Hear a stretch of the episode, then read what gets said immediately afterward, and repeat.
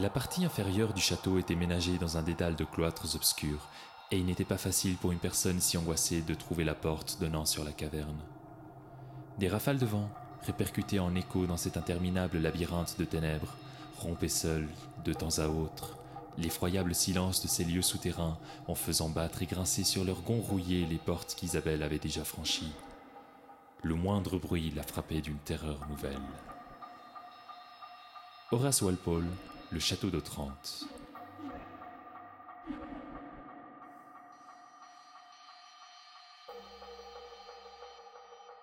Si les Alpes peuvent devenir le décor de cette citation de Walpole, c'est par l'affinité marquée que l'on ressent entre les romans gothiques anglais de la fin du XVIIIe siècle et l'œuvre de William Bartlett.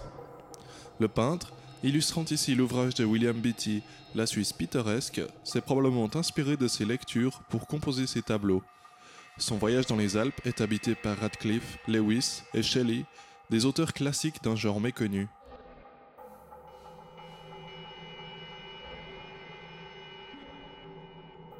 Également appelée roman noir, cette littérature joue essentiellement sur la volonté de provoquer l'effroi par des lieux inquiétants et des atmosphères sombres. L'idée d'associer le terme gothique à ce mouvement vient de Horace Walpole, premier auteur du genre, qui voulait mélanger chevalerie médiévale et superstition des siècles obscurs, architecture élaborée et ruines imposantes.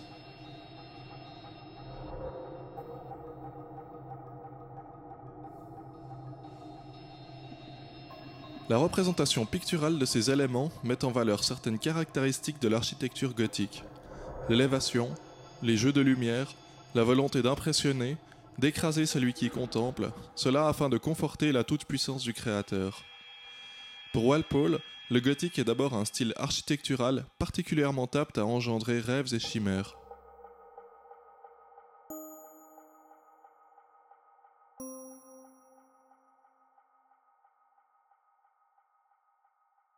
Les châteaux forts, les ruines, les églises, les couvents égarés, toute construction perdue dans le passé, à l'écart de la modernité et des hommes, est un décor parfait pour un roman gothique anglais.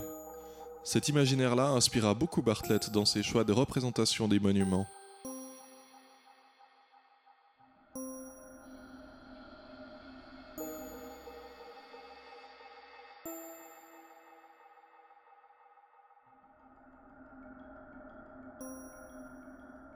Le gothique est intense. Il joue sur la hauteur, sur les ténèbres, sur l'inconnu, pour surprendre, et possiblement écraser, anéantir.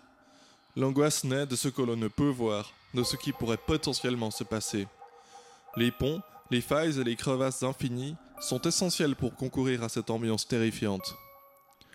Lorsque Beatty décrit le pont du diable, son imagination s'enflamme, et il se retrouve dans la bataille opposant Autrichiens et Français en 1799 qui fit un grand nombre de morts à la suite de l'effondrement partiel du pont.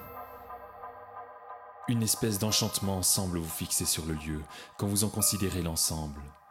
Des images fantastiques viennent se présenter en foule à l'imagination et figurer un drame horrible qui aurait lieu dans la gorge.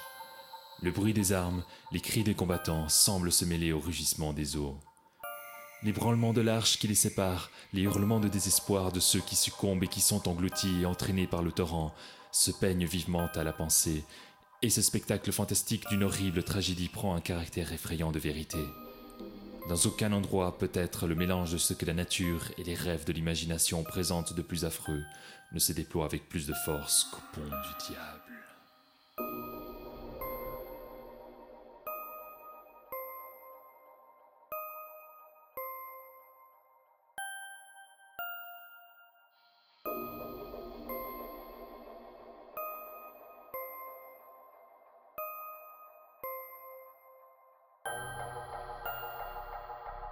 Le spectacle majestueux de la nature provoque toujours l'admiration des voyageurs, parfois même au point qu'ils y pressentent une touche de magie.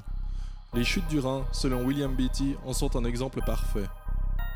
Les arbres et les rocs, agités par le choc continuel imprimé à l'atmosphère, le rugissement dont rien n'amortit l'effet et au milieu duquel une voix de stentor ne s'entendrait pas plus que celle d'une jeune fille respirant à peine, tout cet ensemble produit une impression qui est aussi difficile de rendre qu'impossible d'oublier. Si la pleine lune vient éclairer cette scène, alors tout change et, sous sa magique influence, prend encore un caractère plus imposant et plus majestueux qui se renouvelle d'heure en heure.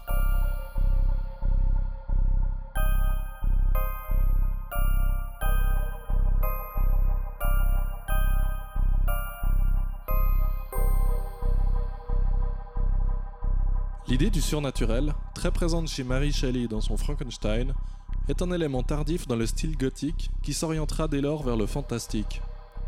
S'il semble échapper à l'humain, un événement acquiert un caractère inquiétant, ce fait se traduisant chez Bartlett ou chez Cockburn par l'attachement à des phénomènes qui semblent s'écarter du champ du possible, comme la mer de glace. On remarquera le caractère particulièrement effrayant des montagnes, dans leur verticalité, rappelant les pointes du glacier. Aucun être humain ne semble pouvoir survivre dans un tel décor.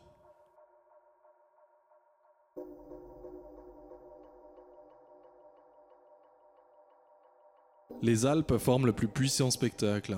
Gothique dans leur grandeur, sans construction humaine, saisissant l'imagination du jeune Frankenstein. Cependant, à mesure que je montais davantage, la vallée prenait un aspect plus magnifique et plus écrasant.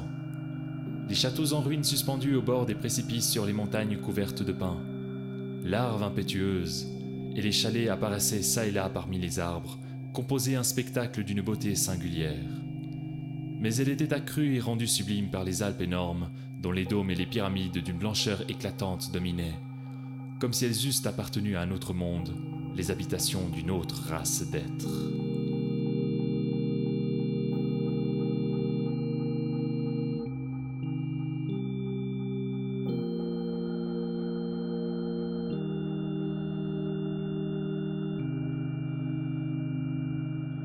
Le gothique apparaît donc comme une représentation de l'imaginaire du lecteur, dont les sources d'effroi sont essentiellement l'inconnu, l'inexplicable et la puissance accablante de la nature face à l'homme, qui n'est qu'une poussière dans ses décors grandioses.